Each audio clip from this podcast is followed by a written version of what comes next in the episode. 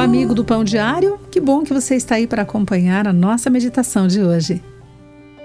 Há milhares de anos, Deus falou diretamente a Moisés e instituiu um novo festival para o seu povo. Em Êxodo 23, 16, segundo o registro de Moisés, Deus disse: Guardarás a festa da cega, dos primeiros frutos do teu trabalho, que houveres semeado no campo. Hoje, países de todo o mundo fazem algo semelhante, celebrando a abundância da terra. Em Gana, na África, as pessoas celebram o Festival Ian como um evento de colheita. No Brasil, os cristãos celebram o Dia de Ação de Graças como um momento de gratidão pelas culturas que produziram seus alimentos. Na China existe o Festival do Meio Outono, Lua. Nos Estados Unidos e Canadá, o Thanksgiving. Para entender o objetivo de uma celebração de colheita, lembremos-nos de Noé logo após o dilúvio.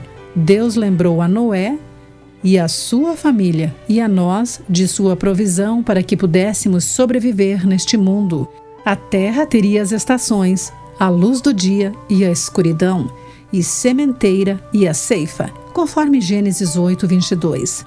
Nossa gratidão pela colheita, que nos sustenta, vai toda para Deus. Não importa onde você vive ou como comemora a generosidade de sua terra. Aproveite o tempo de hoje para expressar gratidão a Deus, pois não teríamos colheita para celebrar sem o seu grande projeto criativo. Querido amigo, a gratidão reflete o sentimento de um coração alegre. Pense sobre isso. Eu sou Clarice Fogassi e essa foi a nossa meditação Pão Diário de hoje acesse o nosso site pãodiario.org para conhecer nossos recursos e solicitar o seu devocional Pão Diário, nos escreva através do e-mail rádio@pãodiario.org.